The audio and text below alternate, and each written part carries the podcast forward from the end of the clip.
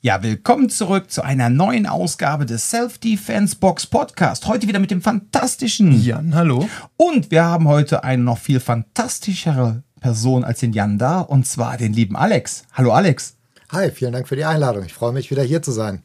Ja, wie ihr schon hört, Alex war nämlich schon mal da, ungefähr letztes Jahr zur gleichen Zeit.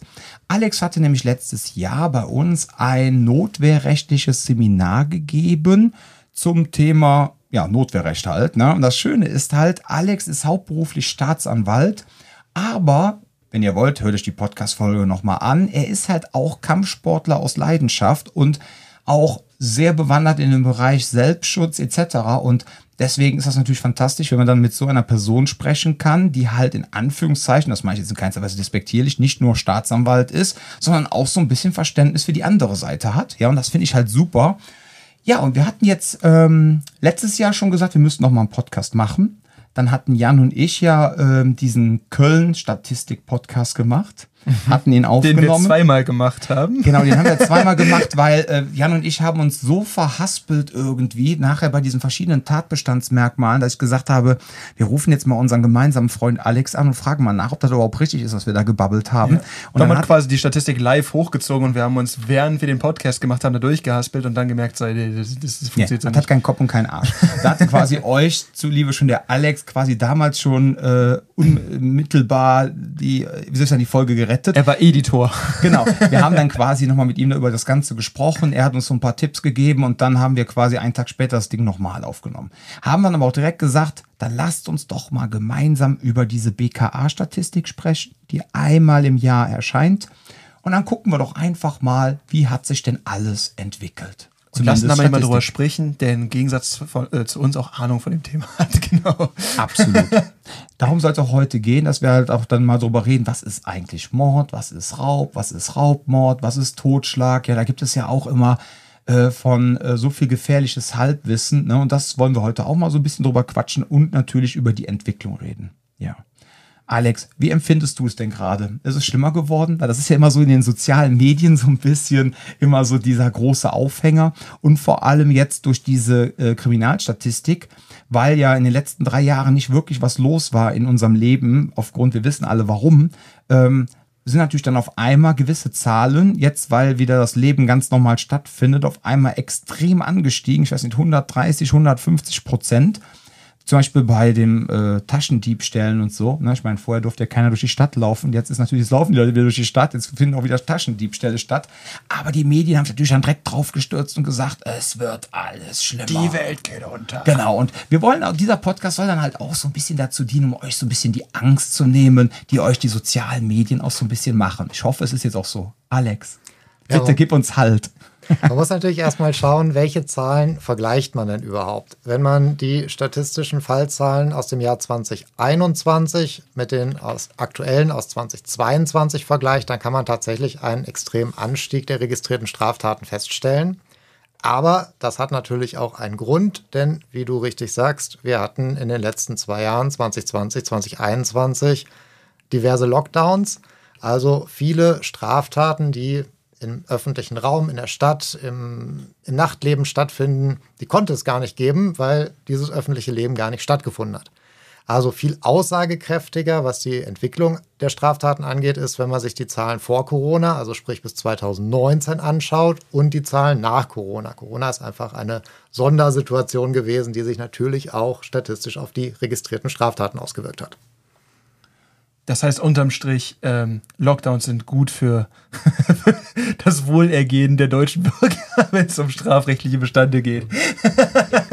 Nein. Hattest du eigentlich weniger zu tun in der Lockdown-Zeit? das war ja ich auch gefragt. ich meine, dein Arbeitsplatz war ja sicher als Beamter. Jetzt lacht er. Also man konnte, man konnte, natürlich schon feststellen, dass die Fallzahlen in bestimmten Deliktsbereichen runtergegangen sind. Dafür sind die Fallzahlen in anderen Deliktsbereichen hochgegangen. Wie ähm, zum Beispiel? Wie zum Beispiel Internetkriminalität. Das war ja, äh, das Internet war ja von Corona sozusagen nicht betroffen. Also jeder saß zu Hause vorm Rechner und konnte dann die typischen Straftaten, die über das Internet begangen werden, beispielsweise der klassische eBay-Betrug. Ja, es wird ein Handy bei eBay inseriert, äh, bezahlt und nicht verschickt. Das kommt äh, ja zigfach jeden Tag vor. Und sowas ist natürlich in der Corona-Zeit dann gestiegen. Ah, okay. Aber jetzt so im Vergleich äh, von den Zahlen hier, wir haben hier so eine Gesamtübersicht 2019 und 2022. Da haben wir letztendlich einen Anstieg von Gesamtstraftaten. Die beziehen sich jetzt komplett auf Deutschland, ne? Ja, genau. Was, was steht da schön? Ich habe jetzt gerade die Brille nicht an. Genau, wir hatten im Jahr 2019 insgesamt etwa 5,4 Millionen registrierte Straftaten, im Jahr 2022 5,6 Millionen. Hm. Also ungefähr die gleiche Größenordnung. Ja, ein Stück weit mehr. Ähm, kommen wir sicherlich auch gleich noch zu, woran das möglicherweise liegen kann. Aber wenn man sich mal die Zahlen 2017, 2018, 2019 als Vergleichsgröße anschaut, dann liegen wir mit den 5,6 Millionen in 2022 so in diesem Durchschnitt der letzten drei Jahre vor Corona. Ja, ja und 2015 war es ja ganz wild. Da hatten wir 6,3 Millionen. Genau, erfreulicherweise sind die Zahl der Straftaten in den letzten Jahren, also noch ein bisschen weiter zurückschaut, mhm. immer kontinuierlich gesunken. Bis ähm, dann, ja, vor Corona man das eben bewerten kann. Also insgesamt haben wir einen Rückgang der registrierten Straftaten in den letzten zehn Jahren zu verzeichnen. Mhm. Das hat mir nämlich aber jetzt auch in dem letzten Podcast mit Köln gemerkt, auch bevor wir die schon angerufen hatten, was zum Beispiel in Köln so angestiegen ist, also zumindest auf dem Blatt Papier, war ja so äh, Missbrauchsfälle von Kindern.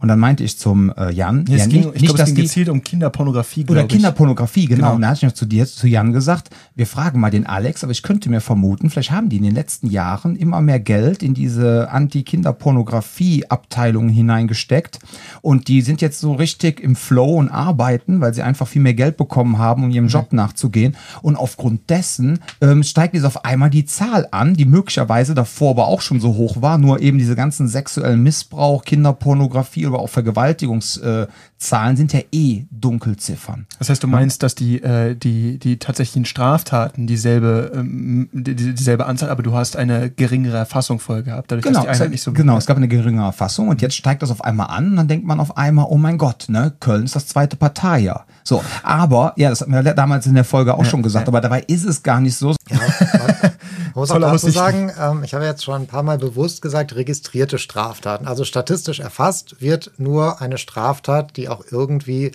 zur Kenntnis der Strafverfolgungsbehörden gelangt. Also, um es vereinfacht zu sagen, die angezeigt wird. Hm. Und jetzt gibt es bestimmte Straftaten, die werden sehr häufig angezeigt, beispielsweise ein Mord der kommt relativ häufig äh, zur Anzeige oder sonst zur Kenntnis der, der Polizei. Während es andere Straftaten gibt, nehmen wir beispielsweise Betäubungsmitteldelikte, also ähm, Besitz von Marihuana. Ähm, da ist üblicherweise der Dealer und der Konsument beteiligt und von den beiden hat ja erstmal keiner ein Interesse, sowas zur Anzeige zu bringen. Mhm. Wenn ich jetzt in diesen Deliktsbereich investiere, personell ähm, und dort ermittle, also die Polizei gezielt in diesem Deliktsbereich agieren lasse, dann stelle ich natürlich viel mehr Straftaten fest, als wenn ich das nicht tue. Mhm. Und das Gleiche ist äh, der Bereich der Kinderpornografie. Das ist ja auch ein Deliktsbereich, der jedenfalls von den beteiligten Tätern üblicherweise nicht angezeigt wird, sondern der nur durch äh, proaktive Ermittlungsarbeit zutage gefördert wird. Und auch da gilt das gleiche wie bei den Betäubungsmitteldelikten. Wenn ich viel in diesem Bereich ermittle, dann decke ich auch viele Straftaten auf. Wenn ich in diesem Bereich nicht so viel ermittle, dann natürlich weniger. Und das ist genau richtig, was du sagst. In den letzten Jahren wurde da immer mehr verstärkt Fokus drauf gelegt. Es wurden die Behörden besser ausgestattet, personell, aber auch das Know-how hat sich gesteigert und die Kompetenz der Strafverfolgung in diesem Bereich ist natürlich gestiegen was da aber dazu führt, dass einfach auch viel mehr Straftaten in diesem Bereich festgestellt werden und dann auch Eingang in die, in die Statistik finden. Hm. Ich finde da ganz besonders spannend auch Fälle, wo äh, normalerweise Dritte solche Sachen zur Anzeige bringen. Das heißt, wenn wir beispielsweise von Themen wie häuslicher Gewalt sprechen, ähm, gerade wenn man eben äh, interfamiliär so Geschichten hat, ne? sprich entweder beispielsweise Vater schlägt Mutter oder Vater schlägt Kind, wie auch, also wie auch immer diese Konstellation da ist, kann ich mir halt vorstellen, dass zur Zeit von Corona ähm, dadurch, dass die Kinder beispielsweise nicht mehr vor Ort in der Schule sind oder die Frau die, die Mutter der Familie eventuell nicht mehr zu, keine Ahnung, Freunden, ähm, Sport, wie auch immer unterwegs ist, gewisse Verletzungen beispielsweise nicht auffallen und sowas erst gar nicht irgendwie zur Aufmerksamkeit der Behörden gerät. Ja, natürlich. Solche sozialen Kontrollmechanismen wie Verein, Schule, Kita, was auch immer, die mhm. haben natürlich in der Corona-Zeit nur sehr eingeschränkt stattgefunden. Und da gilt wieder das Gleiche. Die Straftat, die nicht zur Anzeige gelangt, die findet auch keinen Einzug in die Statistik. Ähm, grundsätzlich wird natürlich ohnehin nicht jede Straftat zur Anzeige gebracht. Ähm, da spricht man von der Hellziffer und der Dunkelziffer. Also die Hellziffer, die Straftaten, die tatsächlich erfasst werden, und die Dunkelziffer, die Straftaten, die tatsächlich passieren, aber natürlich keinen Einzug in die Statistik finden können. Und das ist natürlich ein schwieriges Feld, da zu forschen. Also da kann man auch keine verlässliche Aussage treffen, wie hoch diese Dunkelziffer ist. Aber mhm. die Dunkelfeldforschung, die geht davon aus, dass die Dunkelziffer mindestens zweimal, also doppelt so hoch ist wie die Hellziffer, bis hin zu 20-fach. Oh mein Gott. Wie, wie kommt man bei so einer Dunkelzifferforschung, wie kommt man auf solche Zahlen? Also wie, wie, wie kann man solche Vermutungen aufstellen? Ähm, das ist ein, ein eigenes Forschungsfeld in der mhm. Kriminologie und ähm, da ja, werden natürlich Befragungen durchgeführt. Beispielsweise verurteilte Straftäter werden äh, befragt und manchmal sind die durchaus willens zu sagen, ja, ich wurde zwar jetzt für diese eine Tat verurteilt und sitze im Gefängnis, aber ich habe auch noch 20 andere begangen, die sind gar nicht aufgefallen. Mhm. Sondern es anonymisiert läuft. genau. Eben, genau. Mhm. Genau. Wow. Ja, ähm, sollen wir dann mal auf die einzelnen äh, Dinge, Bereiche eingehen? Ähm, zum Beispiel jetzt, äh, wir haben jetzt eine Excel-Tabelle vor uns. Die ist vom 14.02.2023. Und das Ganze ist aufgeteilt nach so ähm, großen Topics und dann sind dann da die ganzen Unterpunkte. Ja. Und das erste, was uns jetzt auffällt mit der Schlüsselnummer äh, 6 mal die 0, ist Straftaten gegen das Leben. Genau, also das ist die von der BKA-Internetseite für jedermann frei aufrufbar, die polizeiliche Kriminalstatistik für das Jahr 2022.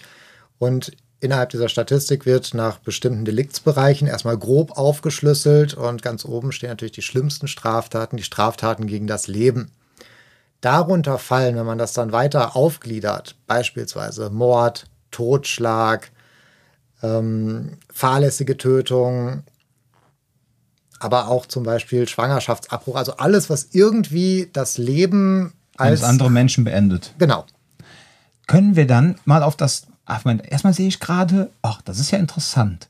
Äh, die Menschen, die auf Dörfern leben und in Kleinstädten, sagen ja immer, es ist ja viel sicherer bei uns. Wenn ich mir das jetzt aber angucke, ja, ähm, es gab äh, verhältnismäßig viel mehr ähm, Straftaten gegen das Leben in Städten bis 20.000 Einwohner und bis 100.000 Einwohner und dann wiederum in Städten mit mehr als 100.000 bis 500.000 und mehr als 500.000 gab es viel weniger Vorfälle. Scheint es auf dem Land gar nicht so sicher zu sein. Das könnte man jetzt aus dieser Statistik lesen, oder? Das er schmunzelt. das ist natürlich nochmal eine ganz andere Frage, die sicherlich Statistiker besser beantworten können als ich. Wie sind denn solche Zahlen zu interpretieren? Welche Schlüsse können Richtig. wir denn daraus ziehen? Ja. Auch das ist ja wieder eine eigene Wissenschaft für sich. Ähm, welche Zahlen man erhebt, wie man sie darstellt, wie man sie zueinander ins Verhältnis setzt und welche Schlüsse man dann daraus zieht. Aber es ist richtig, wir können feststellen, äh, aus der Tabelle ergibt sich äh, Straftaten gegen das Leben beispielsweise in den ähm, Städten 20.000 bis 100.000 Einwohnern gab es 974 und in denen mit über 500.000 nur 635. Krass. Ich habe da mal eine Frage an dich. Und zwar, du hast gerade vorhin gesagt, dass Straftaten, die angezeigt werden, erst dann in die Kriminalstatistik äh, einfinden können.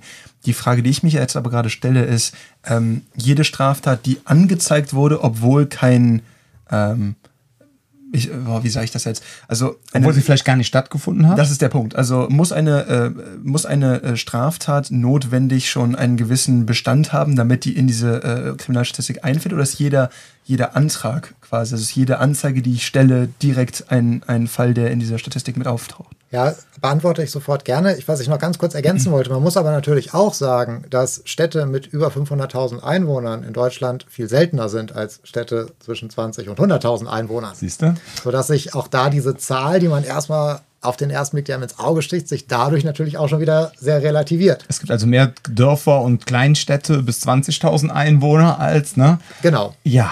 Als es Berlin, Köln und Hamburger gibt, ja. Richtig. ähm, so, jetzt gerne zu deiner Frage. Was mhm. findet überhaupt Einzug in die polizeiliche Kriminalstatistik? Die Polizei muss jede Straftat erfassen, die bei der Polizei angezeigt wird. Das heißt also, ein Bürger geht zur Polizei und erzählt dort einen Sachverhalt, den er für strafbar erachtet. Mhm. Das ist eine Strafanzeige. Die Polizei muss diese Strafanzeige aufnehmen und diese Strafanzeige findet auch Eingang in die polizeiliche Kriminalstatistik. Das heißt aber noch lange nicht, dass wegen dieser Straftat jemand verurteilt wird, also sprich, dass es diese Straftat tatsächlich gegeben hat, oder dass man einen Täter überführen kann, mhm. sondern es ist ja erstmal nur die Behauptung, es hat eine Straftat stattgefunden. Das ist der Ausgangspunkt der Ermittlungen. Ziel der, ähm, der strafrechtlichen Verfolgung ist es ja jetzt zu ermitteln, gab es diesen Sachverhalt überhaupt? Und wenn ja, wer hat ihn begangen? Also wer ist der Täter? Weil es steht ganz offensichtlich an, es geht hier nicht um die Verurteilten. Ganz genau, es genau. ist keine Verurteilungsstatistik, sondern nur eine Statistik über die registrierten Straftaten, also sprich die Straftaten, die zur Anzeige gebracht worden sind. Mhm. Ja, also das Ding ist nicht bereinigt. Punkt. Was dann tatsächlich, ja. Ja, das, das heißt, einfach so. Jetzt mal ganz doof und ganz plump gefragt, welche Aussagekraft hat so eine Statistik dann? Wenn wir einmal sagen, die Grauziffer äh, oder die Dunkelziffer, hast du sie, glaube ich, vorhin genannt, äh, ist eventuell bis geschätzt 20-fach 20 so plus wir wissen nicht, ob Anzeigen und Verurteilungen sich decken. oder potenzielle Verurteilungen sich sinnvoll decken. Ich würde gerne da jetzt noch einen draufsetzen, wenn wir uns noch die Aufklärungsquote anschauen. Oh. Da sehen wir bei den Straftaten gegen das Leben insgesamt eine Aufklärungsquote von 88,8 Prozent. Also ziemlich gut, würde man erstmal sagen. Darf Jetzt ist aber die Frage, ja. was zählt denn statistisch als aufgeklärt? Jetzt würde vielleicht der Laie denken, ja, aufgeklärt bedeutet, ich habe einen Täter ermittelt, der wurde dafür verurteilt, der sitzt jetzt im Gefängnis. Das ist aber bei dieser polizeilichen Kriminalstatistik nicht der Fall, denn aufgeklärt gilt eine Tat dann, wenn ein Tatverdächtiger namentlich benannt bzw. ermittelt worden ist. Also sobald sich das Ermittlungsverfahren gegen eine konkrete Person richtet, ist die Straftat statistisch aufgeklärt. Also quasi ein Hauptverdächtiger reicht schon. Genau. Also nehmen wir nochmal das Beispiel, der Bürger geht zur Polizei, und sagt, mir wurde mein Fahrrad geklaut. Das stand gestern noch abgeschlossen vor meinem Wohnhaus, heute ist es weg. Ich habe keine Ahnung, wer das gemacht haben könnte. Das ist eine Tat, die nicht aufgeklärt ist, bis jemand ermittelt wird, der dieses Fahrrad hat. Jetzt könnte aber auch der Bürger zur Polizei gehen und sagen, mir wurde gestern mein Fahrrad geklaut, das war bestimmt mein fieser Nachbar Jan. Plötzlich haben wir namentlich jemanden ermittelt. Aber der Jan ist ja gar nicht der fiese Nachbar, sondern der nette Nachbarsjunge, der das natürlich nicht war. Aber trotzdem taucht der Jan jetzt als ermittelter Tatverdächtiger in dieser Statistik auf. Das ist eine Anschuldigung reicht schon, um konkretisiert ja. zu sein. Weil ich meine, das könnte ja auch einfach eine, eine, komplett aus dem Himmel gezogene Anschuldigung sein. Das ist ja gar nicht so, als ob man jetzt sagen kann, okay, es gibt unbedingt einen Anlass, das zu glauben. Richtig. Statistisch erfasst reicht jede Anschuldigung. Man muss natürlich dazu sagen, es ist verboten, jemanden falsch zu verdächtigen, also eine Strafanzeige zu erstatten und jemandem anderen unberechtigterweise eine Tat vorzuwerfen. Das mhm. ist wieder eine Straftat, die man dann selber bei Anzeigenerstattung begeht. Oh, das ist ja ein Traum mit dieser Statistik. ja, Kennst du das, wenn du irgendwas hast, jahrelang und auf einmal verlierst du jeglichen Respekt? Durchaus. nein, nicht, nein, nicht jeglichen Respekt, das war jetzt ja ein bisschen salopp ausgedrückt, aber es ist schon, ich sag mal, ernüchternd. Und es ist halt nicht Grunde, das Universalmittel, was man ihm erstmal so zutraut. Absolut. Und das ist halt auch das Wichtige, ihr Lieben da draußen, wenn ihr dann in irgendwelchen Zeitungen irgendwelche Sachen hört, ja, äh, Statistiken auswerten, lesen, verstehen, interpretieren, ist immer die Frage, wer macht das gerade. Ne? Also das ist ganz, ganz wichtig. Vielleicht ja, ja. Auch, genau. auch wenn wir jetzt als Selbstverteidigungsschule natürlich jetzt sagen, ja, es wird immer schlimmer, ne? damit ihr bloß alle zu uns kommt, aber das wollen wir ja gar nicht. Wir wollen ja keine Menschen verängstigen und unsicher machen, sondern wir wollen sie ja stark machen. Und wenn das dazu beiträgt, dass wir hier so eine Fachkraft haben wie unseren lieben Alex und der sagt, ey, pass mal auf, Leute, die Statistik ist natürlich schon ein ganz gutes Mittel, um zu wissen, wie in etwa sich gewisse Tendenzen ab abbilden etc. Man sieht auch sehr schön in der Statistik, wir haben die gerade offen, wir werden das auch in den Show Notes verlinken, da wird das auch schön untereinander noch so ausdifferenziert, die ganzen Zahlen und so, dass man schon so gewisse Tendenzen absehen kann, ja, aber bitte, wenn dann auf einmal in der in gewissen äh, einschlägigen Boulevardzeitungen auf einmal steht, auf deutschen Dörfern wird es immer gefährlicher, ja, zieht in die Großstädte, dann wisst ihr ganz genau, dann war das wieder einfach nur so eine äh, Clickbaiting-Schlagzeile, ja. Und ihr Malen braucht dann mit Zahlen, Genau, malen mit Zahlen. Ne? Also ganz, ganz wichtig. Lieber Alex, Straftaten gegen das Leben. Was mich jetzt persönlich interessieren würde mit meinem gefährlichen Halbwissen, könntest du uns mal erklären, was der Unterschied zum Beispiel zwischen einem Mord und einem Totschlag ist? Sehr Jetzt gerne. kommt es nämlich so. Ähm, für mich immer so, äh, die, diese Sache mit dem Totschlag war immer so für mich, wenn irgendwie jemand jemanden umbringt, so aus dem Affekt heraus, hat es eigentlich gar nicht geplant gehabt. So habe ich das immer als Laie abgespeichert. Und der Mord ist quasi so mit Vorsatz geplant. So, und er fängt schon an zu schmunzeln. Bitte kläre mich auf. Ja, das ist nicht ganz richtig, was du gerade gesagt hast. Ah, das ist aber lieb gesagt von dir. Also zunächst mal ich bin nicht ganz so bedeutet scheiße. sowohl Mord als auch Totschlag, dass ein Mensch einen anderen Menschen vorsätzlich, also vereinfacht gesagt absichtlich, tötet. Das ist bei beiden gleich. Ah, okay. So, beim Mord kommt, muss aber jetzt noch etwas hinzukommen. Das nennt man die sogenannten Mordmerkmale. Das sind also Umstände, die das Gesetz beschreibt und von denen der Gesetzgeber meint, wenn das beispielsweise die Motivation für diese Tötung war, dann ist das besonders verwerflich und deswegen als Mord mit lebenslanger Freiheitsstrafe bestraft, während es für einen Totschlag maximal 15 Jahre Freiheitsstrafe gibt. Beispielsweise ist ein Mordmerkmal die Heimtücke. Also das bedeutet, der Täter benutzt die Arg- und Wehrlosigkeit des Opfers aus. Beispiel könnte sein, der Täter lauert mit dem Messer hinter der nächsten Hausecke und in dem Moment, in dem sein Nachbar nichts ahnend vorbeigeht, um jetzt äh, den Rasen zu sprengen, springt der Täter hervor und ersticht sein Opfer. Das Opfer hatte also keine Ahnung, dass es jetzt gleich angegriffen wird. Es war arglos und aufgrund dessen auch wehrlos. Das würde dazu führen, dass wir das Mordmerkmal der Heimtücke erfüllt haben und so wird aus dem Totschlag ein Mord. Wenn jetzt, gleiche Situation, der Nachbar will seinen äh, missliebten Nachbarn töten, der wartet aber nicht hinter der Hausecke, sondern er geht mit dem Messer in der Hand zur Tür und klingelt an. Der Nachbar macht auf, sieht, da steht mein Nachbar mit dem Messer in der Hand und der Täter sagt, ich bringe dich jetzt um. Und es gibt vielleicht noch ein kurzes Wortgefecht. Und erst dann sticht der Täter auf sein Opfer ein. Dann kann man nicht mehr sagen, das Opfer war arglos. Denn in dem Moment, in dem es erstochen wurde, wusste es, dass es jetzt gleich attackiert wird. Sodass dieses Mordmerkmal der Heimtücke dann nicht erfüllt wäre und es sich in rechtlicher Hinsicht um einen Totschlag handelt. Wie wäre das, wenn ich mich jetzt zum Beispiel verteidige?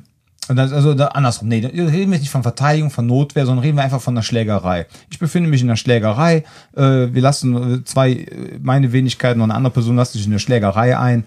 Jetzt haue ich der Person so gegen den Kopf, ja, ähm, dass die dann auf einmal umfällt, schlägt im Hinterkopf auf den Bordstein, ist tot. Es wäre jetzt keine Heimtücke, Genau, es wäre, das wäre wahrscheinlich ein Fall, in dem kein Mordmerkmal erfüllt ist oder es sich um einen Totschlag handelt. das wäre dann Totschlag. Könnte es aber sein, dass ähm, es hat vorher einen Streit gegeben und es kommt zu einer Schlägerei. Du schlägst dein Opfer nieder. Das Opfer ist aber nicht tot, sondern liegt am Boden.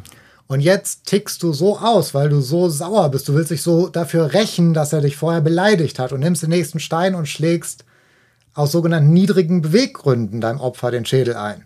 Also deine Motivation jetzt für den, für den Tötungsakt ist besonders verwerflich, sodass es sich wieder um einen Mord handelt.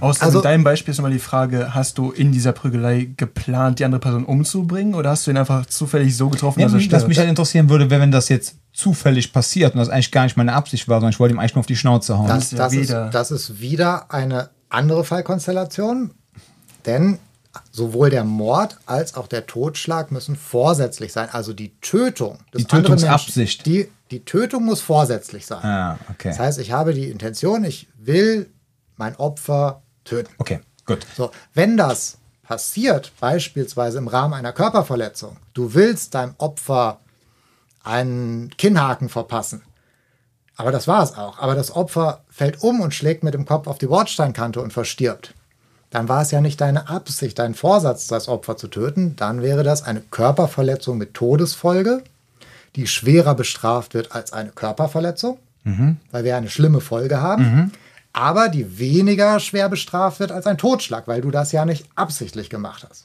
Okay. Was ist dann, den gab es doch nur einmal den Fall? Faszinierend. Minderschwerer Totschlag. Ja, das, das äh, scheint schon ein besonderer Fall zu sein, oder? Genau, das Gesetz sieht bei bestimmten Straftaten vor, dass es Ausnahmefälle gibt, die mhm. als minder schwer bewertet werden, die also auch leichter bestraft werden. Und ähm, bei vielen schweren Straftaten eröffnet der Gesetzgeber diese Möglichkeit, einen sogenannten minderschweren Fall anzunehmen. Das heißt, eigentlich ist es ein Totschlag. Aber es gibt besondere Umstände, die die Tat weniger schwerwiegend machen. Und dadurch hat dann das Gericht die Möglichkeit, einen minderschweren Fall anzunehmen und dadurch die Strafe abzusenken. Mhm. Das gibt es bei vielen schweren Straftaten, unter anderem eben beim Totschlag. Ich habe da auch mal gehört, dass es da eine Sonderregelung für, was heißt Sonderregelung, aber dass es da irgendwie eine Art Ausnahme gibt für Opfer häuslicher Gewalt, wo es dann einfach das Problem gibt, dass man merkt, okay, ähm, wir reden hier gerade über, eine, ähm, über einen Peiniger, über längeren Zeitraum und dann quasi das ähm, vorsätzliche Töten dieses Peinigers, aber nicht in, äh, in Notwehr, hat quasi eine andere rechtliche Bewertung, als wenn ich das quasi generell mit Vorsatz täte. Ganz genau, das wäre so ein Beispiel, wo man über einen minderschweren Fall nachdenken mhm. kann. Ähm, nehmen wir den, sag ich mal, den klassischen Schulfall. Die körperlich völlig unterlegene Frau wird über Jahre von ihrem Ehemann terrorisiert, drangsaliert, misshandelt mhm. ähm, und entschließt sich irgendwann, ihren Mann zu töten. So, dann haben wir besondere Umstände. Das ist natürlich immer noch eine schwere Straftat. Das ist immer noch mindestens ein Totschlag, wenn sie es denn macht.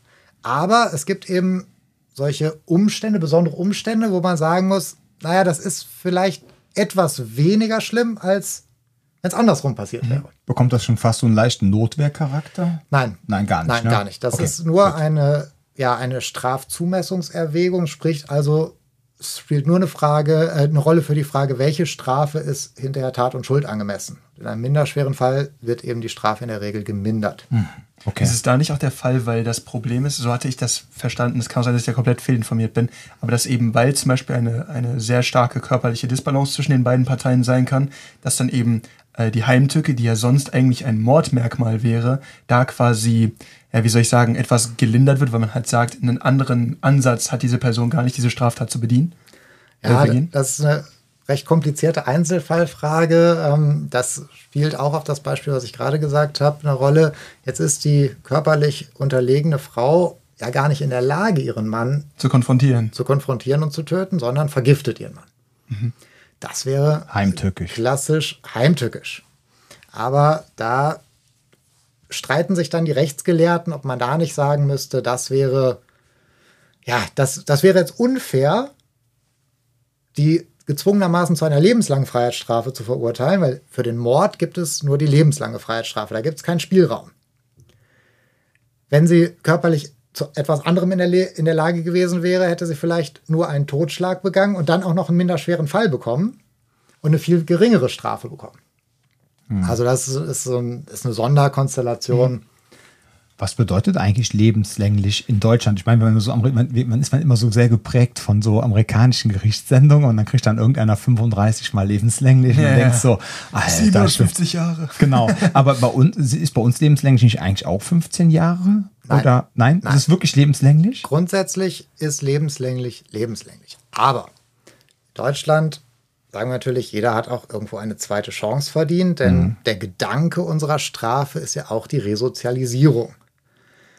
Und da sagen wir, naja, auch der Mörder, der lebenslang als Strafe bekommen hat, soll irgendwann die Chance bekommen, wieder am gesellschaftlichen Leben teilzunehmen, wenn er eben resozialisiert ist.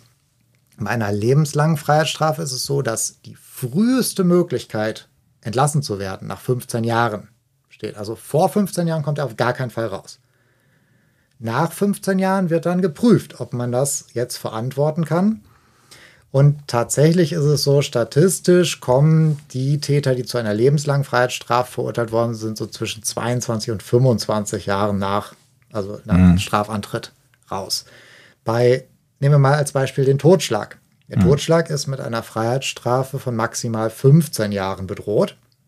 Bei jeder zeitigen Freiheitsstrafe, also alles, was nicht lebenslänglich ist, hat man die Möglichkeit, frühestens nach der Hälfte der Strafe rauszukommen oder nach zwei Dritteln. Mhm. Dann bedeutet das, der noch nicht verbüßte Strafrest, der läuft dann als Bewährungsstrafe. Also man hat immer noch die gelbe Karte über sich hängen, aber man, es soll sozusagen erprobt werden, ob man äh, wieder am gesellschaftlichen Leben teilnehmen kann und man keine Straftaten mehr begeht. Und diese, diese Möglichkeit der vorzeitigen Entlassung ist beim Mord frühestens nach 15 Jahren gegeben, bei den anderen Straftaten nach der Hälfte bzw. zwei Dritteln der verbüßten Strafe. Wow, okay. Da habe ich auch eine Frage, weil ich wüsste nicht, wen ich das besser fragen könnte als dich. Ähm, nach welchem Prinzip, du hast ja gerade gesagt, eine, ein Totschlag ist mit maximal 15 Jahren bewer äh, bewertet ähm, oder wird so sanktioniert. Wenn ich jetzt aber beispielsweise einen Totschlag habe und wir haben einen Fall, bei dem jetzt irgendwie 13, 14 Jahre verhangen werden, wie kommt dieses Urteil zustande, dass man sagt, okay, es wird nicht klar zugewiesen, wir haben eine Straftat und dafür steht diese Sanktion auf dem Plan, sondern wir haben diese Straftat und da ist ein Spielraum und wonach richtet sich dieser Spielraum? Also wir haben bei fast allen Straftaten, außer denen, die mit lebenslänglicher Freiheitsstrafe bedroht sind, einen Strafrahmen. Beim Totschlag wären das mindestens fünf Jahre Freiheitsstrafe bis zu 15 Jahre Freiheitsstrafe. So, das heißt also, das Gesetz sagt, irgendwo zwischen 5 und 15 Jahren muss das Urteil liegen. Wo aber jetzt genau? Das ist Entscheidung des Richters im Einzelfall. Und da muss man immer schauen, was sind die strafschärfenden Gesichtspunkte. Das könnte beispielsweise sein, der Täter ist schon mehrfach vorbestraft. Mhm. Das wäre strafschärfend. Auf der anderen Seite, was ist strafmildernd zu berücksichtigen? Beispielsweise, der Täter ist geständig und reuig. Das wäre ein Strafmilderungsgrund oder ein, ein, ja, ein Milderungsgrund. Und ähm, dann wägt man am Ende alles, was für den Täter spricht, gegen alles, was gegen den Täter spricht, ab. Muss zwischen diesen 5 und 15 Jahren bleiben. Aber ob man dann eher Richtung 5 oder eher Richtung 15 Jahre kommt, das ist dann eben eine Einzelfallfrage, wo man alle Tatumstände abwägen muss, ausgehend immer davon, was ist das denn überhaupt für eine Tat gewesen? Also war das ein durchschnittlicher Totschlag? Oder war das sowieso schon die Tat an sich so schlimm, mhm. dass wir tendenziell eher am oberen Bereich sind? Oder war das eher weniger schlimm als der Durchschnittsfall? Dann wäre man eher im unteren Bereich. Also innerhalb dieses Strafrahmens bewegt sich die Strafe und wo dann genau die Strafe liegt, das ist eine Einzelfallentscheidung, die jeder Richter frei treffen kann und ähm, bei dem es auch kein richtig und kein falsch gibt, weil der Gesetzgeber eben nur sagt, irgendwo in diesem Spielraum muss es liegen. Mhm. Ich finde auch sehr interessant, weil mir das persönlich gar nicht so richtig äh, der Unterschied schlag, äh, klar war zwischen einem äh, Totschlag und einer fahrlässigen Tötung, weil genau oder ähnlich wie Dom habe ich halt angenommen eine Zeit lang, dass eben die, die, der Totschlag etwas ist, das entweder affektiv passiert oder nicht unbedingt mit einer Tötungsabsicht. Aber wir haben ja noch diesen ganzen Bereich der fahrlässigen Tötung, der da dran hängt. Wo ist da nochmal die Differenzierung? Ja, ähm, Straftaten können entweder vorsätzlich oder fahrlässig begangen werden. Vorsätzlich bedeutet vereinfacht gesagt absichtlich. Mhm. Fahrlässig bedeutet, oh, das wollte ich nicht. Beispiel, du fährst mit dem Auto und ähm, fährst einen Fahrradfahrer an, der verstirbt. Das wolltest du ja nicht, das wäre ja nicht absichtlich. Mhm. Aber das kann im Straßenverkehr leider ja passieren. Das wäre dann fahrlässig. Also eine fahrlässige Tötung in diesem Sofern Fall. du Vorkehrungen hättest treffen können, die dafür sorgen, dass du ihn nicht hättest umfahren müssen. Genau. So. Weil wenn es gar keine Chance gab für dich, dem auszuweichen und genau. deine Unfallpartei, die andere Unfallpartei schuld ist, dann kannst du natürlich auch nicht dafür bestraft werden, eigentlich, oder? Genau, auch da vereinfacht gesagt, wenn du die erforderliche Sorgfalt außer Acht gelassen hast, mhm. dann ist das fahrlässig. Mhm. Das finde ich nämlich total interessant, weil ähm, es da diesen, äh, das erste Mal, dass ich gemerkt habe, dass ich überhaupt keine Ahnung habe, wovon ich spreche, ist als dieser Fall mit, ähm, das war ein Straßenrennen, wo dann äh, ich weiß gar nicht, ob es wirklich ein Rennen war, aber es waren auf jeden Fall zwei Parteien und die sind sehr schnell durch die Gegend gefahren. Und einer von denen hat äh, einen Fußgänger, äh, ich glaube auch tödlich verletzt. Und da war es dann, es muss tödlich gewesen sein, weil die Abwägung war da eben, ist das jetzt eine fahrlässige Tötung oder ist das ein Totschlag gewesen?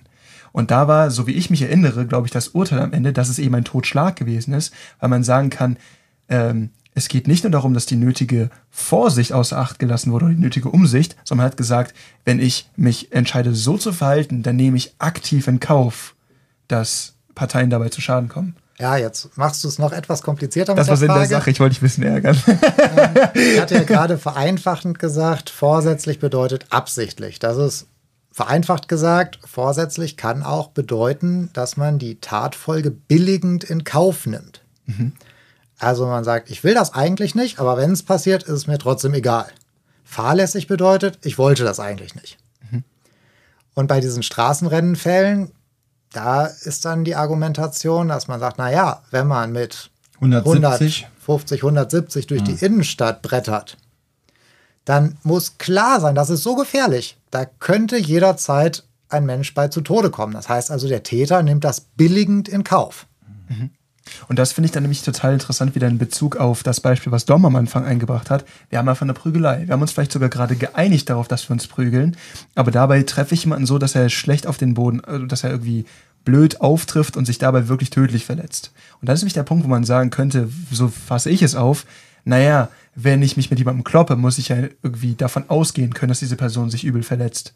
Da würde ich mal deine Meinung ganz gerne zu wissen. So, was denkst du, ist das, ist das in dem Rahmen schon, die, ist das so relevant? Ich weiß nicht. Ja, wo, also da muss man natürlich sagen, jeden Tag finden tausende Schlägereien statt und in der Regel verstirbt glücklicherweise niemand dabei.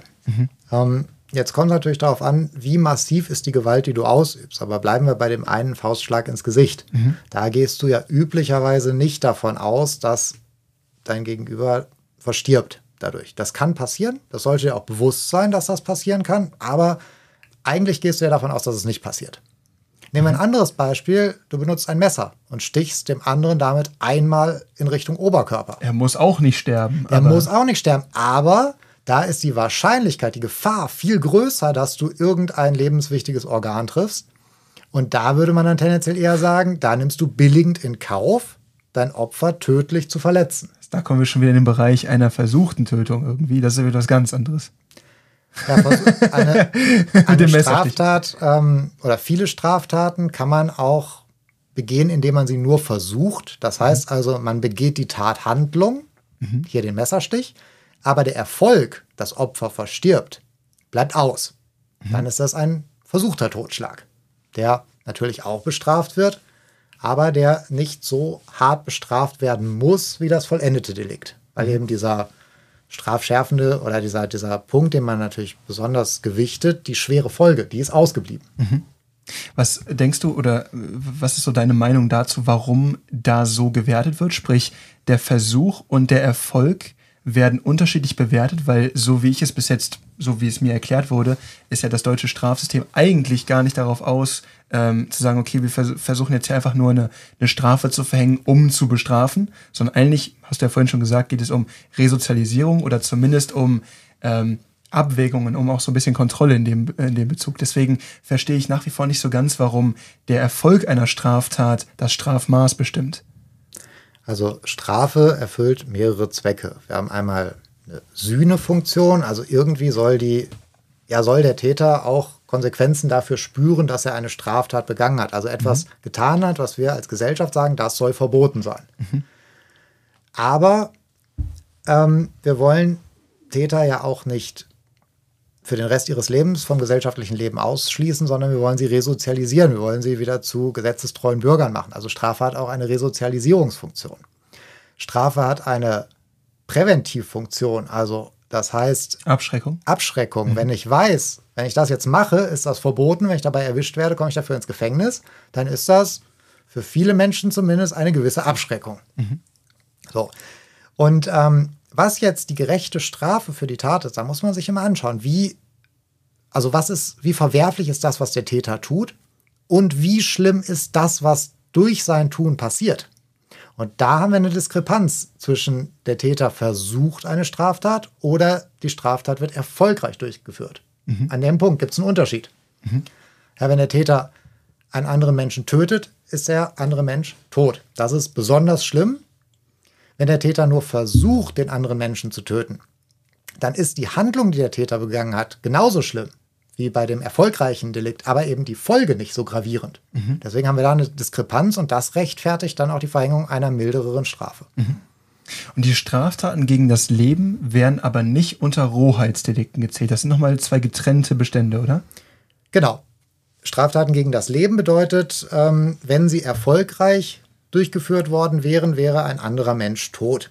Also auch eine versuchte Tötung ist ein, äh, ist ein, ein, ein Straftat gegen das Leben. Genau. Okay. Hoheitsdelikte sind alle übrigen Gewaltdelikte, also beispielsweise Körperverletzungsdelikte, aber auch Raubdelikte und so weiter. Jetzt muss man vielleicht noch eins beachten, es ist durchaus möglich, dass der Täter durch eine Handlung mehrere Straftatbestände verletzt. Ah, das ist gut. Das, das Thema hatten wir nämlich Punkt. auch so. Wir hatten es nämlich bei der, äh, bei der Köln-Edition dieser Ausgabe, nämlich darauf die Stelle, die Frage ge- ge- gefragt, also die, Fra wir haben uns die Frage gestellt, was ist, wenn jemand während einer Tat auf einmal gegen drei, vier verschiedene äh, Paragraphen verstößt? Wird das dann auch addiert? Kommt das alles da rein? Ja. Das heißt jeder also, einzelne Bestandteil wird einzeln gewertet. Okay. Genau. Also machen wir ein Beispiel. Der Täter besitzt illegal eine Schusswaffe. Mit dieser Schusswaffe schießt er auf seinen Nachbarn, trifft den aber nur in der Schulter. So. Er wollte ihn aber töten. Das heißt, der Täter hat mindestens einen versuchten Totschlag begangen. Der hat aber auch eine vollendete gefährliche Körperverletzung begangen. Und er hat einen Verstoß gegen das Waffengesetz begangen.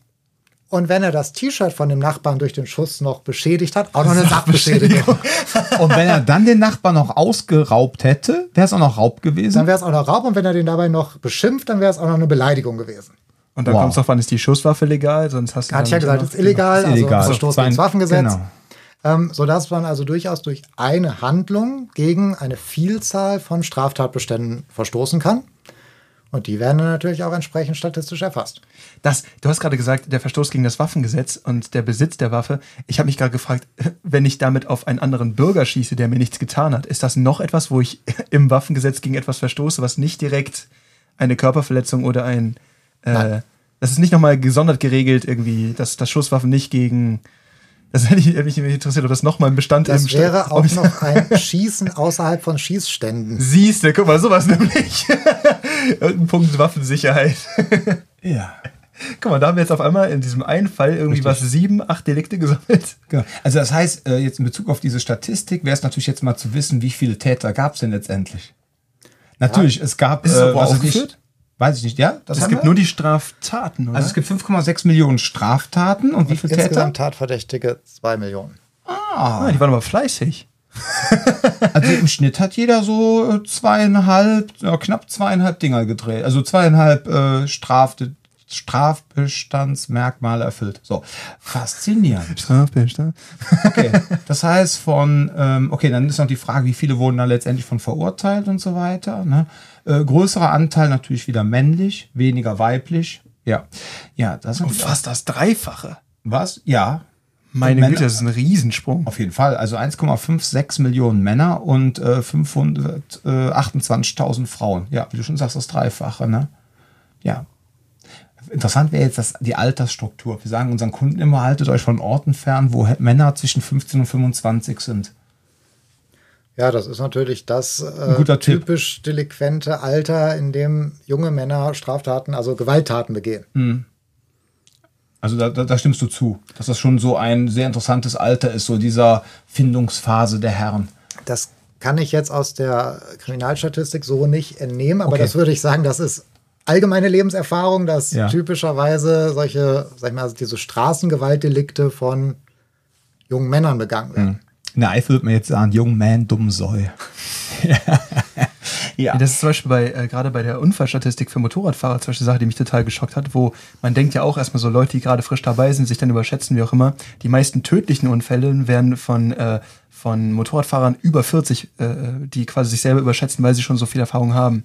Das ist eine Sache, wo man auch nicht wirklich mit rechnet. Und dann ist immer die Frage, genau, ist da das Vorurteil, was man diesbezüglich äh, eigentlich hat, Ja. so akkurat? Aber wenn du sagst, das, das passt so ungefähr, Pi mal Daumen irgendwie, ist das schon mal ein ganz guter Tipp.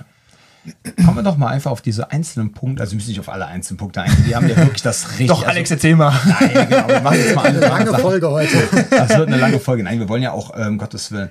Also der Punkt ist der, ähm, was zum Beispiel, was haben wir hier? Raub. Ähm, also Diebstahl wäre, ähm, ich glaube, jemanden die Handtasche, ohne dass die Person irgendwelchen Schaden davon nimmt. Nein, auch das ist wieder nicht ganz so einfach. Ah, sag einfach, es wäre falsch. Das ist okay. Taschendiebstahl wäre so ein klassisches Beispiel. Also ein Ohne Gewalt. Diebstahl bedeutet, der Täter nimmt dem Opfer eine Sache weg. Also vereinfacht gesagt. Ähm, Raub bedeutet, der Täter nimmt dem Opfer eine Sache weg, indem er Gewalt anwendet. Oder androht, oder? Ja, dann wäre es auch, dann wäre es eine räuberische Erpressung. Auch da äh, Ja, okay. Ja. es ist rechtlich natürlich nicht alles so ganz einfach. Ja. Aber ganz, also Beispiel, der Täter geht in den Supermarkt, steckt sich eine Dose Cola in die Jackentasche und geht damit raus, ohne die Dose Cola zu bezahlen. ja Diebstahl. Diebstahl, genau. Da wurde keiner räuberisch erpresst oder Gewalt Genau. angewendet. So, der Täter, ähm, jetzt nehmen wir den Taschendieb, der ist äh, besonders geschickt und klaut im Busgedränge die Tasche von einer älteren Dame, ohne dass sie das merkt. Ist ein Diebstahl. Der Täter läuft auf der Straße der älteren Dame, die die Handtasche umgehängt hat, entgegen. Die hält die auch fest, aber er greift sich die Tasche und reißt ihr die weg. Also er benutzt jetzt Gewalt, um sozusagen einen Widerstand zu überwinden, das Festhalten der Tasche. Dann wäre es ein Raub. Und spätestens ab da alles aufwärts, sprich ich knüppel jemanden nieder, ist dann auf jeden Genau. Fall eine. Gibt es da noch einen Unterschied zwischen Gewalt und einer Tötung während eines Raubes? Also es gibt den Raub mit Todesfolge wieder als äh, strafschärfend. Dann ähm, sind wir wieder in einem, in einem Tötungsdelikt, also mit einer viel höheren Strafe. Was mich ja mal interessieren würde, was der, so der Unterschied zwischen ist, was ist eigentlich Körperverletzung, leichte Körperverletzung und schwere Körperverletzung? Gibt es eigentlich schon mittlere Körperverletzung? Die mittelschwere? Ja. Es gibt weder leichte Körperverletzung noch mittelschwere Körperverletzung. Es gibt als Grundtatbestand die Körperverletzung. Das bedeutet, vereinfacht gesagt, der Täter verletzt sein Opfer, also er tut seinem Opfer weh. Dann gibt es die gefährliche Körperverletzung. Das bedeutet auch, der Täter tut seinem Opfer weh, aber er benutzt beispielsweise einen Gegenstand dazu. Okay. Es gibt auch wieder Merkmale dafür, Genau. was eine schwere Genau. und was eine. Genau, da wäre dann das Beispiel, was ich vorhin schon mal benutzt habe. Der Täter benutzt ein Messer, tötet damit sein Opfer nicht, sondern sticht dem in die Hand. So ist ganz klar kein, kein Tötungsdelikt, deswegen das Beispiel mit der Hand. Aber der Täter benutzt eben jetzt einen Gegenstand, nämlich das Messer, um diese Körperverletzung zu begehen. Dann haben wir eine gefährliche Körperverletzung, die schon einen höheren Strafrahmen nach sich zieht. Dann gibt es die schwere Körperverletzung. Das ist ein, äh, eine Körperverletzung, die eine besonders schwere Folge nach sich zieht. Beispielsweise das Opfer verliert sein Augenlicht. Das wäre dann eine schwere Körperverletzung, die wieder härter bestraft wird. Da ist es dann auch egal, ob diese schwere Körperverletzung mit einem Gegenstand begangen wurde oder nicht, sondern da kommt es dann auf die Folge beim Opfer an. Das heißt, ähm, an, also chronische Schäden oder irgendwas, was lang anhaltend ist und nicht nur im Rahmen einer Körperverletzung. Genau, dauerhafte also Dinge. man könnte es äh, vereinfacht sagen, bleibende, erhebliche bleibende Schäden. Da haben wir ja auch äh, einige, ne? Das ist auch einiges. Wieder auf Tankstellen, Postfilialen, auf eigentlich alles. Ja, das ist sowieso das Faszinierende. Da haben wir eben schon drüber sein Gut, gesprochen. Genau. Also, ähm, das hier ist, äh, da hatten wir ja auch damals drüber, als wir telefoniert haben, hatten sie über die Kölner Statistik unterhalten. Das soll jetzt kein Gebäsche sein von den Kölner Kollegen, um Gottes Willen, aber da meintest du schon zu mir, warte mal die BKA-Statistik ab, die ist noch krasser, also noch differenzierter, ja. Und das ist ja wirklich enorm. Und man muss ganz klar sagen, ähm, ich glaube auch, dass viele Dinge ähm, so äh, detailreich sind, alleine auch aus versicherungstechnischen Dingen, ja. Ich sehe gerade erpresserischen Menschenraub und dann sonstigen erpresserischen Menschenraub. Diese Fälle, wo sonstiger davor steht, heißt einfach nur, dass die nach dem Paragraphen, der erstmal aufgeführt ist, nicht unbedingt das Merkmal erfüllen, aber ähnlich genug sind, dass sie so aufgelistet werden? Doch, die, ähm, in der polizeilichen Kriminalstatistik haben wir immer so eine übergeordnete Kategorie. Das wäre hier Beispiel erpresserischer Menschenraub. Mhm. Da haben wir insgesamt 80 Fälle. Und dann wird das nochmal aufgeschlüsselt. Da haben wir drei definierte, also erpresserischer Menschenraub in Verbindung mit Raubüberfall auf ein Geldinstitut, also sprich Bankraub. Oh Gott. So, ah, okay. Da fallen zwei von diesen 80 Fällen drunter. Dann gibt es noch zwei weitere differenzierte Kategorien und alles, was nicht in diese differenzierten Kategorien fällt, ist dann sonstiger erpresserischer ah, Menschenraub. Okay. In dem Beispiel hier 78, sodass wir 78 plus 2 ergeben dann die gesamten 80 Fälle des erpresserischen Menschenraubs. Mhm. Das heißt, es ist immer nur eine Aufschlüsselung von dem, ich sag mal, Topic-Delikt, was da drüber steht. Okay. Ja. ja. Dann haben wir natürlich auch hier oben die ganzen Sexualdelikte da wäre es natürlich für uns auch als, ich sag mal, als Selbstverteidigungstrainer-Team äh, natürlich interessant auch zu erfahren, ob diese, also für uns wäre jetzt natürlich nochmal eine Differenzierung interessant, ähm, ob man, ob die Personen, denen das widerfahren ist, ob die den Täter kannten oder nicht. Weil das Thema haben wir hier ganz oft. Ja, ähm, wir sagen halt immer, die meisten Übergriffe auch auf Frauen finden innerhalb ihres sozialen Gefüges statt und oftmals kennen sie die Täter. Und ähm, dass jetzt so der unbekannte Dritte jetzt mal ganz salopp, und das soll jetzt in keinster Weise despektierlich sein, aber jetzt vom Baum springt, ja, ähm, kommt natürlich auch vor, aber ähm, diese, dass sie den Täter kennen, ist wesentlich höher. Kann man das da irgendwie auch daraus lesen? Oder hast du da Aus der Tabelle, die wir jetzt hier vorliegen haben, kann man das so nicht äh, rauslesen, aber es ist tatsächlich zutreffend, dass nur ganz wenige Sexualdelikte durch diese klassische, der Vergewaltiger springt aus dem Gebüsch-Situation entstehen. Die gibt mhm. es, natürlich, aber die sind selten im Vergleich zu den Fällen, in denen das Opfer und der Täter sich vorher kannten. So muss man natürlich fragen, was bedeutet, die kannten sich?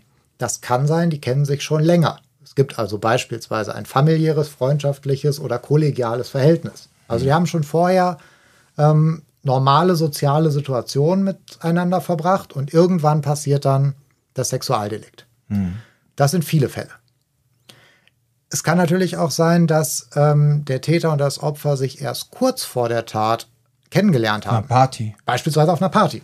Das sind auch viele Fälle, aber auch da haben Täter und Opfer vorher normal miteinander oder zumindest dem Anschein nach normal miteinander interagiert. Mhm.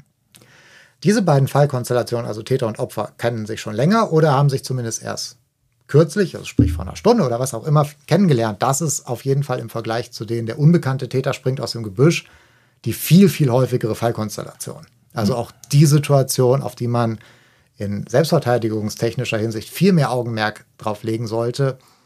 Wann setzt man die Grenzen? Wo, wie agiert man? In was für Situationen lässt man sich durch den Täter bringen? Also wo ist man aufmerksam? Das ist eine Frage äh, Awareness und Mindset, mhm. als äh, die Situation, der unbekannte Täter springt aus dem Gebüsch und ich muss im letzten Moment noch äh, mein Abwehrspray ziehen und dem eine Ladung verpassen. Also ja. diese Situation ähm, ist natürlich leichter zu trainieren mhm. und hat deswegen vielleicht im Training häufiger den Fokus, aber ähm, tatsächlich ist die Situation nicht so häufig. Und das bedeutet, ähm, du redest jetzt wirklich von Fällen, wo man vielleicht dann auch noch eine Chance hat, ähm, zu reagieren, weil die, diese ganzen Co-Abhängigkeitsgeschichten bei häuslicher Gewalt und so ist natürlich eine ganz andere Kiste und da gibt es ja auch sehr viele Selbstverteidigungstrainer, die dann immer so die Hoffnung haben, dass sie dann da irgendwie die Frauen erreichen und ihnen irgendwie helfen können, wobei das ja wesentlich schwieriger ist. Aber das, was du jetzt meint, ist wirklich so, Lieschen Müller lernt Max Mustermann auf einer Party kennen, auf einer gemeinsamen er findet sie interessant, fängt an, sie auszutesten, ja, sind nachher ein bisschen betrunken, ähm, irgendwie werden Signale falsch gedeutet, ja, dass die andere Seite dann auch erkennen, äh, versuchen muss, die zu erkennen, dass die Signale falsch gedeutet werden, solche Sachen. Das meintest du jetzt mit Mindset und Awareness, dass man halt erkennt, okay, pass mal auf, der Typ läuft hier gerade irgendwie total falsch, ähm, der versteht hier gerade nicht, dass ich gar kein Interesse habe, ich bin einfach nur freundlich, weil ich hier auf einer Party mhm. bin und ein bisschen beschwipst bin. Wie grenze ich mich jetzt ab? Und wie grenze ich mich jetzt ab? Das sind dann auch noch so reelle Dinge, die man auch in einem Selbstverteidigungskurs entsprechend vermitteln kann. Ganz genau, also die, ähm, die die Situation so, dass, also es gibt fast immer ein, ein, ein Vortatverhalten durch den Täter. Also er versucht, ähm, dass er, sag ich mal, sich in den Wald setzt und hinter einem Gebüsch wartet, bis irgendwann irgendeine Frau alleine vorbeikommt. Ist eher unwahrscheinlich. Ähm, jeder, der schon mal sich irgendwie in den Wald gesetzt hat, weiß, das wird nach zehn Minuten ganz schön langweilig.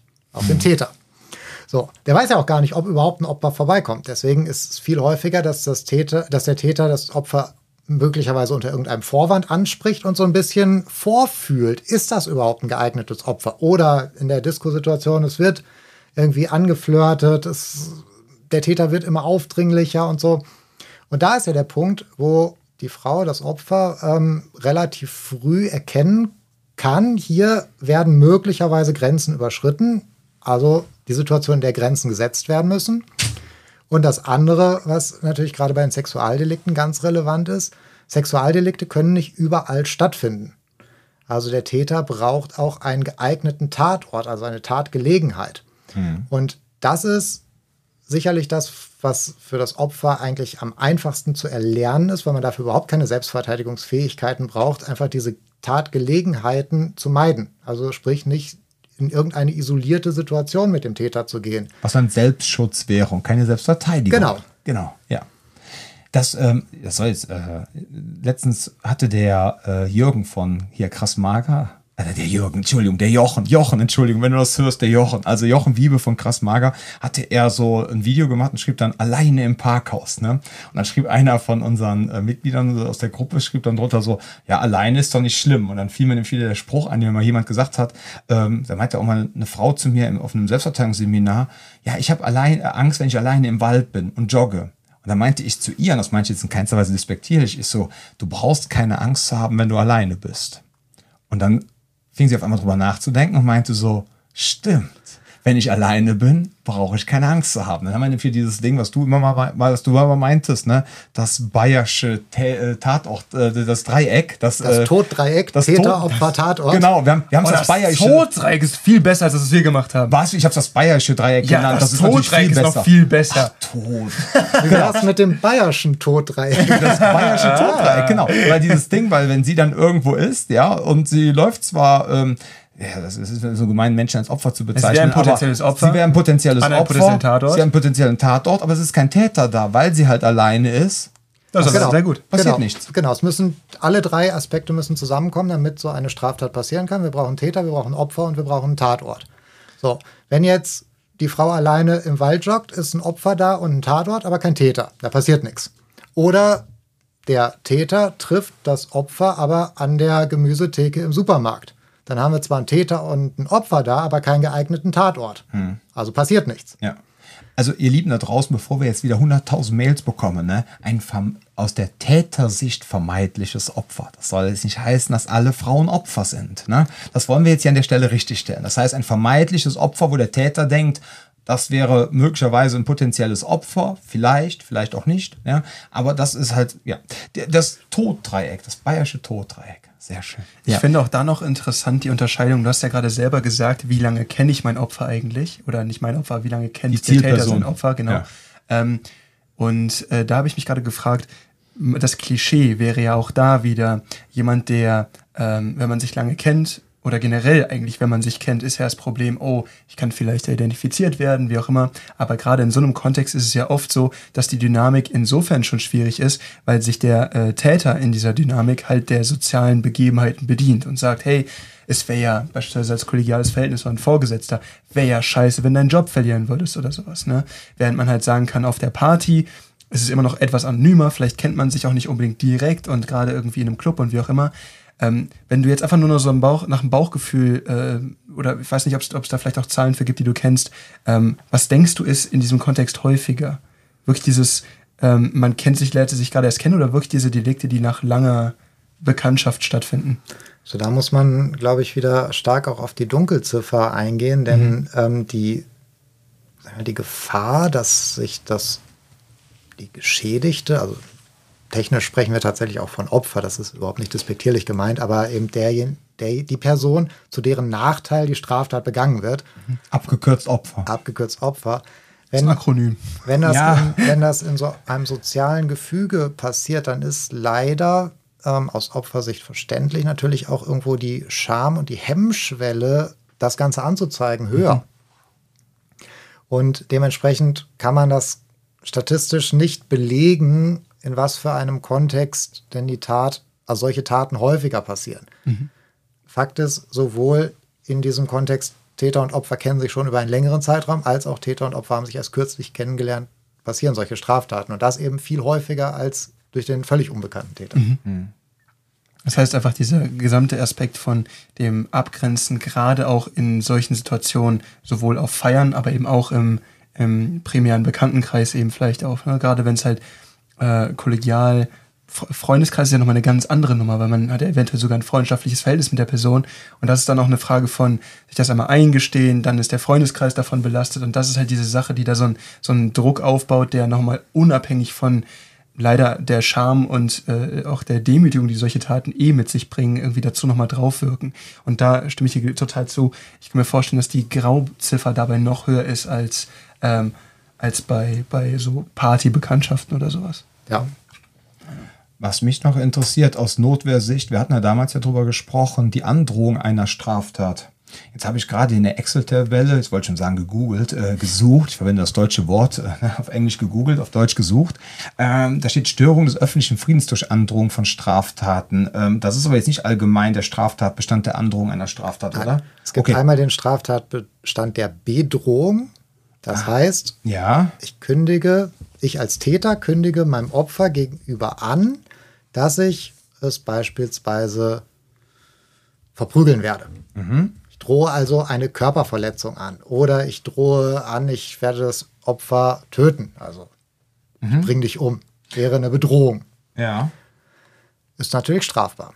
Dann gibt es auch noch die Störung des öffentlichen Friedens durch Androhen von Straftaten. Das bedeutet aber nicht, dass ich dem individuellen Opf- Opfer gegenüber eine Straftat androhe, sondern dass meine Androhung der Straftat geeignet ist, den öffentlichen Frieden, also sprich gesamtgesellschaftlich etwas zu bewirken. Keine Ahnung, ich, äh, ich mache jetzt ein krasses plakatives Beispiel. Mir gelingt es, mich in die Tagesschau zu sneaken und äh, ich spreche vor der quasi gesamten Öffentlichkeit, sage ich, ich werde morgen ein Atomkraftwerk in die Luft jagen. So, das wäre Da würdest du den öffentlichen Frieden auf jeden Fall stören. Genau, so. Ja. okay, ich habe die Bedrohung gefunden. Okay, das ist dann nicht die Androhung, sondern die Bedrohung. Das heißt, ähm, das würde, da hätten wir, so- hatten wir sogar 166.000 Fälle Ja, das kommt häufig vor und das ist ja auch äh, schnell auch ausgesprochen. ausgesprochen. Genau. ja. Wo sich der dann auch dann, wie wir das letzte Mal schon gesagt haben, soll jetzt keine Rechtsberatung sein, aber dann halt auch das Notwehrfenster je nachdem öffnet. Ne? Ja, aber eben nur so lange, wie das die Bedrohung auch ausgesprochen wird. Wenn der genau. Ausspruch der Bedrohung beendet ist, ist das Notwehrfenster wieder zu. Genau. Also wenn er in dem Satz sagt, ich hau dir jetzt gleich aufs Maul, ja, und du, das ist aber gemein, wenn du dann erstmal zu Ende hören musst, damit du weißt, was er von dir wollte. Das ist, Deutsch, das ist die deutsche Sprache einfach nicht sehr praktisch. Okay. Ja, ähm, noch ganz kurz. Ähm, ich weiß nicht, ähm, ich habe jetzt zum Beispiel, ich meine, wir sind jetzt gleich auch schon bei fast einer Stunde. Ähm, ich meine, wir könnten jetzt hier immer weitermachen. Ne? Da sind wir auch wieder bei erpresserischer Menschenraub, alter Schwede, was es für Tatbestandsmerkmale gibt. Und da gab es traurigerweise angeblich auch 80 Fälle, ähm, was da verurteilt worden ist, who knows. Das ist so Aber- klassisch dieses äh, Klischee-Kidnapping. aber was halt unglaublich traurig, was halt unheimlich traurig ist, halt die Stalking-Geschichte, ne? Also 21.436 Fälle. Und dann gibt's da noch so verschiedene Abstufungen. Kennst du die einzelnen Dinger? Ja, das sind äh, dann erschwerte äh, Tatumstände. Ähm, Und Entschuldigung, da muss man dazu sagen, ganz kurz, ähm, man hat jetzt halt wieder Bedrohung, so als Ober, nee, also Nachstellung, Stalking, Paragraph 238, da hatte man insgesamt äh, 21.436 Fälle. Dann kam der Absatz 1, da gab es dann die 21.106 Fälle.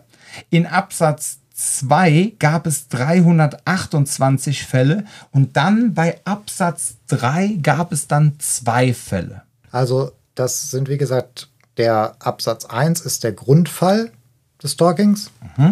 Dann der Absatz 2 sind besonders schwere Fälle. Wir haben ja vorhin schon mal über die minderschweren Fälle gesprochen.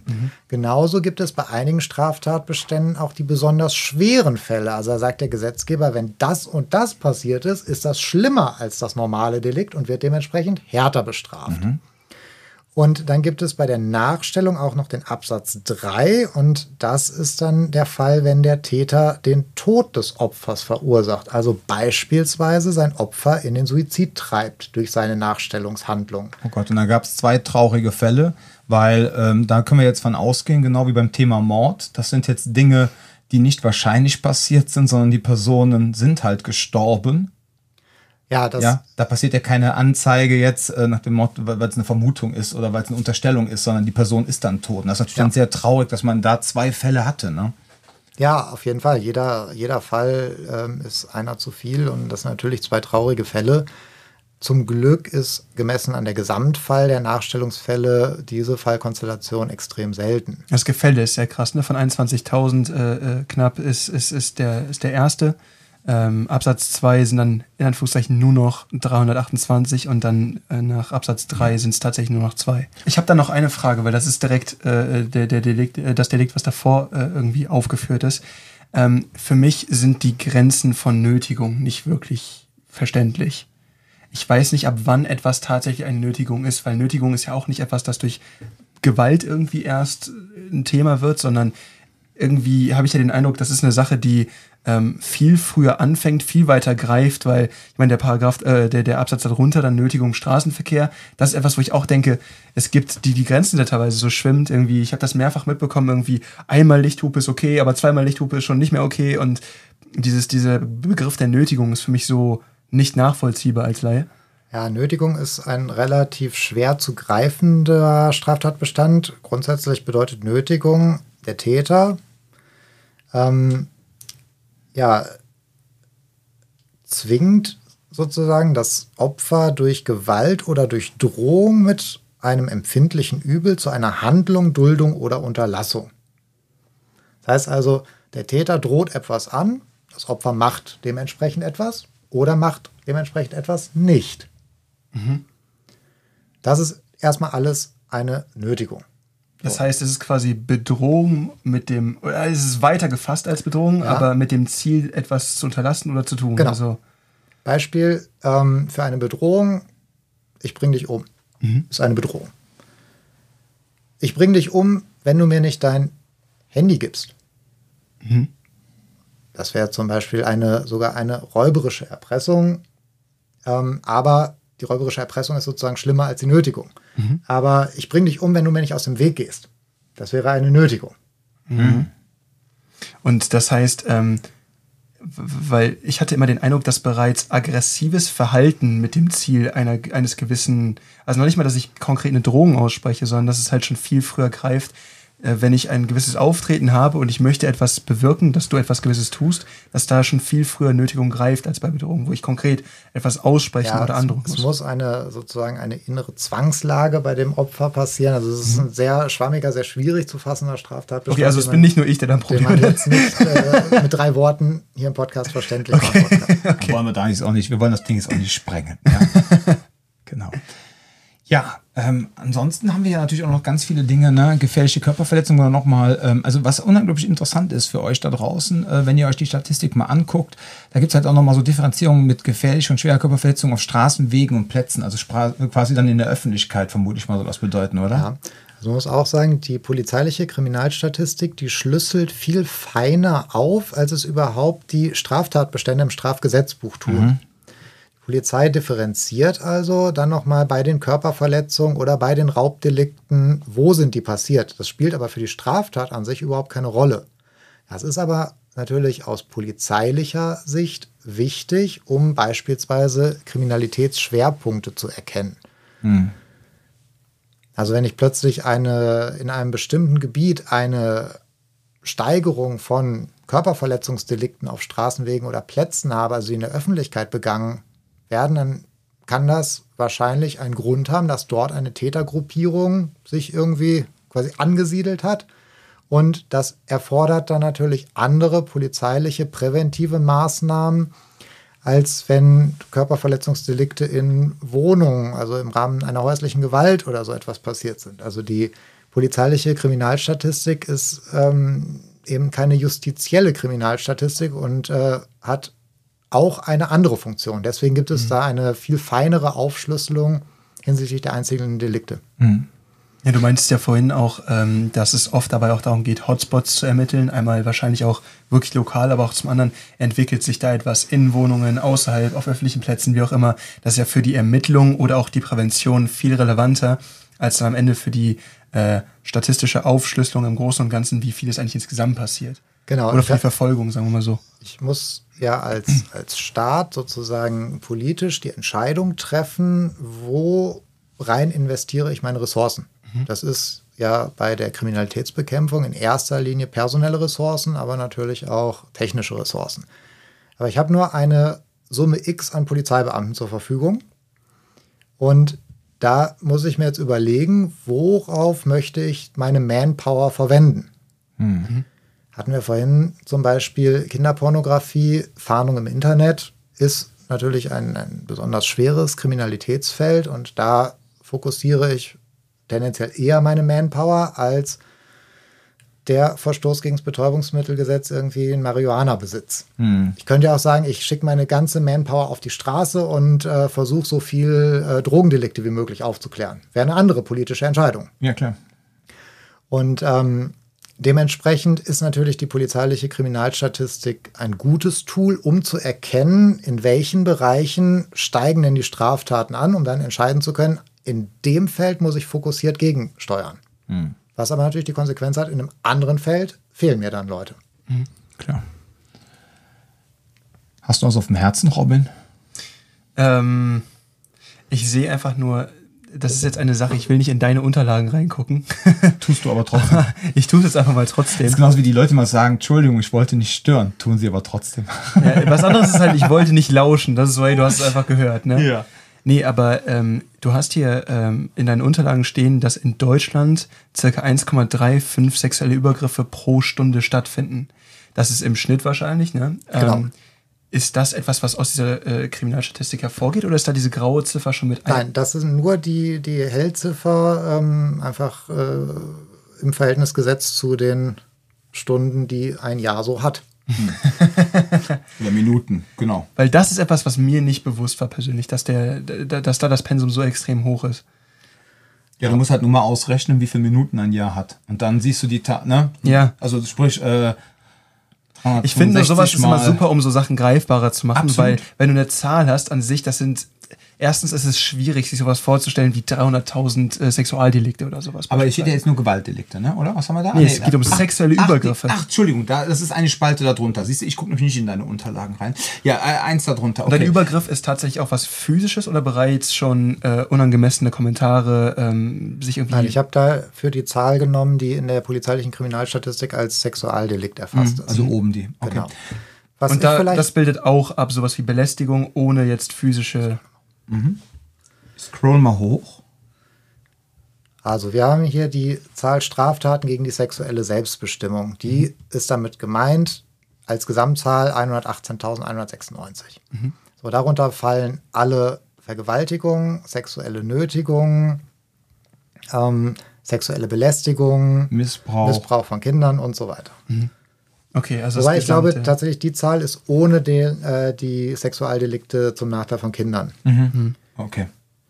Aber wie gesagt, jede Minute äh, passiert eine Gewalt, ein Gewaltdelikt. Nein, nein, ne? nein, nein, nein. Fast Achso, jede, Minute. Minute. Achso. Jede Minute Gewalt, ein Gewaltdelikt, ja, ja, ja. genau. genau. Dennoch sind wir das, wenn man so sieht, 16 sicherste Land auf der Welt von 163 Ländern. Habe ich das jetzt richtig gelesen? Genau, das. Auf äh, deinem Zettel? Das wären auch meine Abschlussworte gewesen. Denn, ja, ah, verzeih, ich wollte die gar nicht weggreifen. Oh es gibt den äh, Global Peace Index. Da werden also insgesamt 163 Länder der Welt miteinander verglichen, wie friedlich und sicher man dort leben kann. Und von diesen 163 Ländern ist Deutschland im Jahr 2022 auf Platz 16 gewesen. Ja. Das ist sogar eine Verbesserung und zwar eine deutliche im Vergleich zu 2021. Da war Deutschland auf Platz 23. Also ist die Frage jetzt, ist Deutschland sicher geworden oder ist der gesamte Rest der Welt abgerutscht? Das ist wieder natürlich eine statistische Frage. Wie bewerte ich denn, wie interpretiere ich denn diese Zahl? Aber insgesamt kann man auf jeden Fall sagen, Deutschland ist ein vergleichsweise sicheres Land. Okay, ich gucke nämlich, ich google gerade schon mal, wer denn vor uns ist. Island, natürlich. Island ist auf Platz 1, Neuseeland, dann kommt Ireland, also Irland, dann kommt Dänemark, Aust Austria, Portugal, Austria. Austria, also Österreich, dann kommt Slowenien, Tschechische Republik, Singapur, Japan, Switzerland, Kanada, Ungarn, Finnland, Kroatien und dann, Und dann kommen wir. wir. Wobei man ja jetzt auch wieder sagen muss, ne, und das soll jetzt in keinster Weise despektierlich gegenüber irgendwelchen Ländern sein. Die Frage ist natürlich, wie bei denen in ihren Ländern Straftaten erfasst werden, in welchem Umfang. Ja, das Jetzt- weiß man ja jetzt auch Jetzt machst du es natürlich noch komplizierter, wenn wir sagen, wir setzen auch noch Statistiken in verschiedenen Ländern zueinander ins Verhältnis. Wir haben ja schon Schwierigkeiten, unsere eigene Statistik, die Zahlen ins Ja, Verhältnis wer zu weiß, setzen. wie schlecht die sind.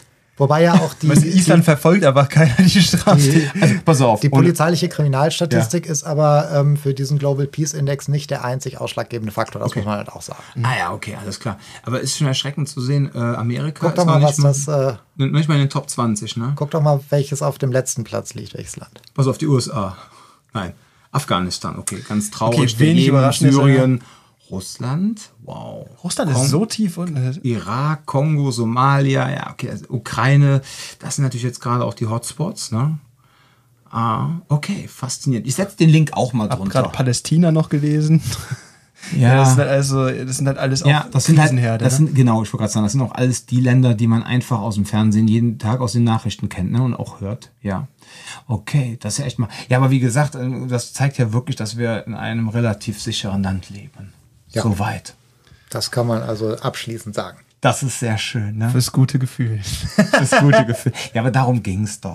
Ja? Ja. Dass die Leute keine Paranoia bekommen. Dass man natürlich lernen soll. Ne? Ich meine, äh, bei jede Minute passiert ein Gewaltdelikt. Natürlich kann irgendwas passieren. Ne?